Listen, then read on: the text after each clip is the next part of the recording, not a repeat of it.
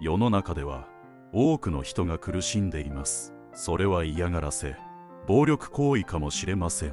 あるいは小さな軽率に発せられた言葉ですが人を傷つけるものかもしれません。これは働く環境から家庭の中若い心が育まれる学校の廊下に至るまでどこでも発生しているのは避けられない事実です。この物語はそういった誰かに苦しめられている。全ての人々を助けるためにあります。一つの強い宗教に縛られた風変わりな村に孤独な仏教徒の僧侶が住んでいました。彼は村人が信じている宗教ではなくこの町に来る前からの教えである。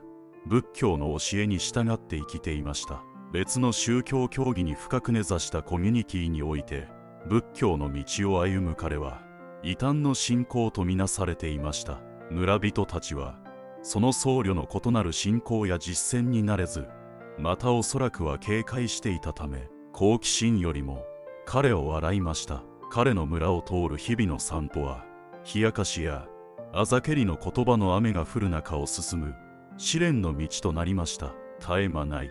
あざけりの嵐にもかかわらず僧侶は村を通り抜ける際穏やかな落ち着きを保ち周囲の否定的な雰囲気に影響されることのない平穏の象徴のような顔をしていました。この拒絶と軽蔑の環境の中で僧侶は数人の村人からの控えめながらも深い親切の行為によって支えられました。判断ではなく共感を選んだこれらの心優しい人々は僧侶に食べ物を提供しました。そんな優しい村人も人々の目を盗んで彼に食事を提供していました。孤独な僧侶が住む村では彼に対して様々ないじめや嫌がらせが行われていました。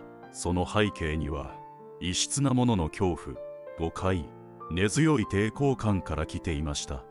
最も一般的ないじめの形態は言葉によるものでした。僧侶は村を通る日々の散歩中や大きな木の下で瞑想をしている間にしばしば厳しい言葉を浴びせられました。これらの言葉は軽蔑と嘲笑に満ち彼の信仰に対する皮肉な言及から村にいることについての露骨な侮辱に至るまで様々でした。目に見えないものであったとしてもこれらの言葉は鋭く僧侶の穏やかな外見を切り裂き彼の忍耐力と慈悲の本質を試すものでした。身体的ないじめは頻繁ではありませんでしたがより明白でした。隠れた場所から石が投げられたり背後から突然押されるといったものでした。これらの行為は深刻な害を与えるものではありませんでしたが一時的な痛みを引き起こすには十分でした。社会的な排除も村人たちが用いた手段でした。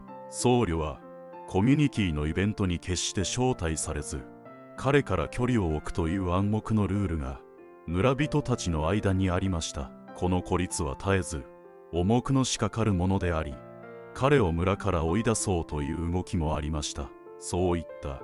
大人の態度の影響を受けた子供たちも僧侶を無視したり彼をバカにしたりしました。これらの様々な挑戦にもかかわらず僧侶は彼の道にしっかりと立ち続けました。いじめの核行為は彼を弱めるどころか仏教の原則である。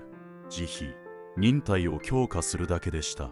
彼はこれらの逆境を障害としてではなく自身の実践を深め彼の教えの真の本質を示す機会として捉えました。そんな村にある日若い仏教徒がやってきました。その若い僧侶は早速年長の僧侶が経験してきたいじめを経験しました。若い僧侶は年長の僧に近づき苛立ちと困惑を帯びた声で尋ねました。なぜ文句一つ言わずにこんな無礼を耐え忍んでここにとどまるのですか？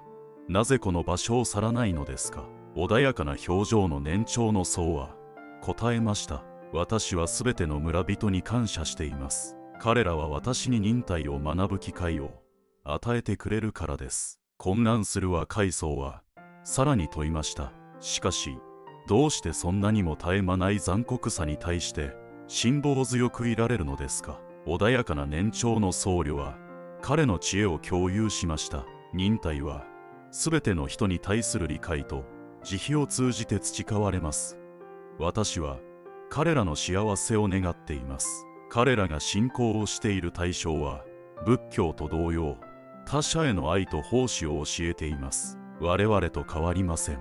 ただ私たちは信仰よりも実践に重きを置いているのです。若い層は疑問に思いました。あなたがおっしゃることは正しいです。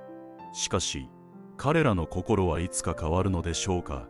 いじめは止まるのでしょうか。これに対し年長の僧侶は答えました。未来は不確かですが彼らが私の慈悲の誠実さを感じ取れば彼らは自分たちの過ちを認識するかもしれません。まだ心配している若い僧侶は尋ねました。ですが彼らの行動によって傷つかないのですか？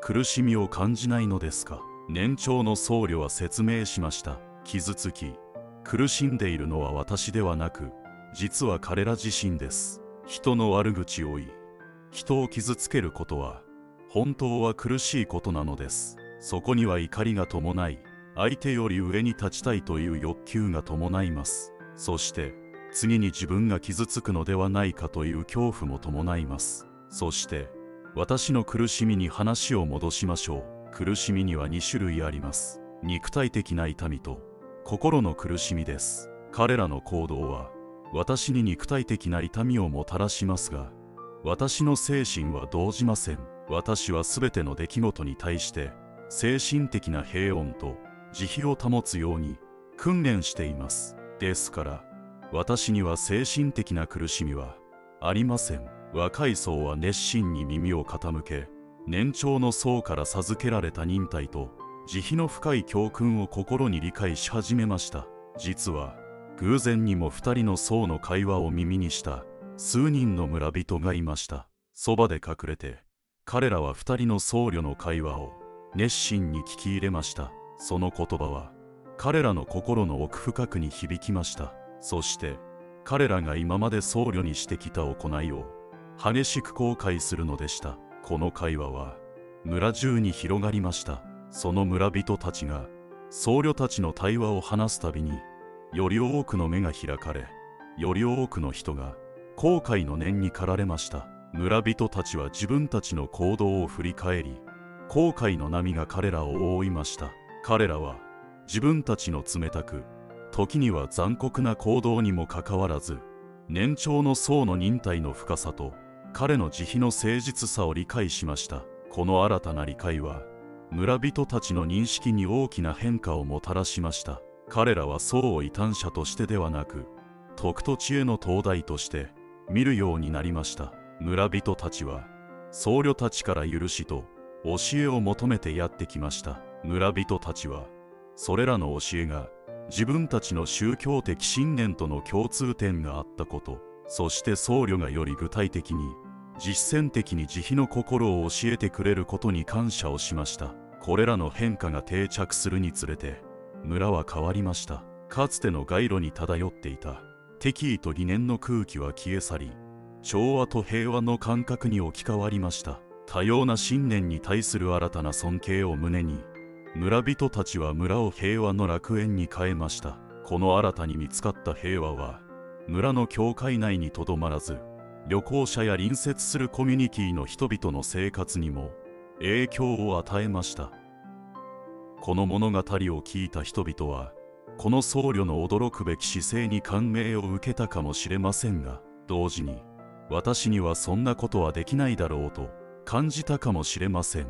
それは正直な素晴らしい気持ちです。もしあなたの周りで嫌がらせや暴力が起きている場合逃げ出すことが最善の選択かもしれません。しかしこの物語から学ぶことができる点を一緒に考えてみましょう。この物語の重要な教訓の一つは忍耐の力です。年長の僧侶は絶えずの嘲笑や嫌がらせにもかかわらず冷静さを保ちました。彼が教えてくれるのは本当の強さは怒りや報復ではなく自制と他人への理解にあるということです。敵意に対しても慈悲を持ち続けることが真の力を発揮する方法なのです。そして身体的な苦しみはコントロールができなくても心の苦しみは平成の力により自分自身でコントロールできるということです。また慈悲と共感も物語の重要な教訓です。いじめや排除に対処する際僧侶が示すように憎しみに愛と理解で応えることは被害者だけでなく加害者にも深い影響を与えることができることを示しています。共感は人々をつなぎ共通の人間性を育むのに役立つのです。皆さんも現実で逆境に立たされているかもしれません。それは確かに辛いことでしょう。しかしこの僧侶の姿勢を思い出し慈悲と平静の心を持ち続けることの重要性を考えてみてください。そしてその慈悲の心があなたの周りの人々に広がり世界を変える力を持つことを願っています。人生の地図をご覧いただきありがとうございました。あなたが幸せでありますように。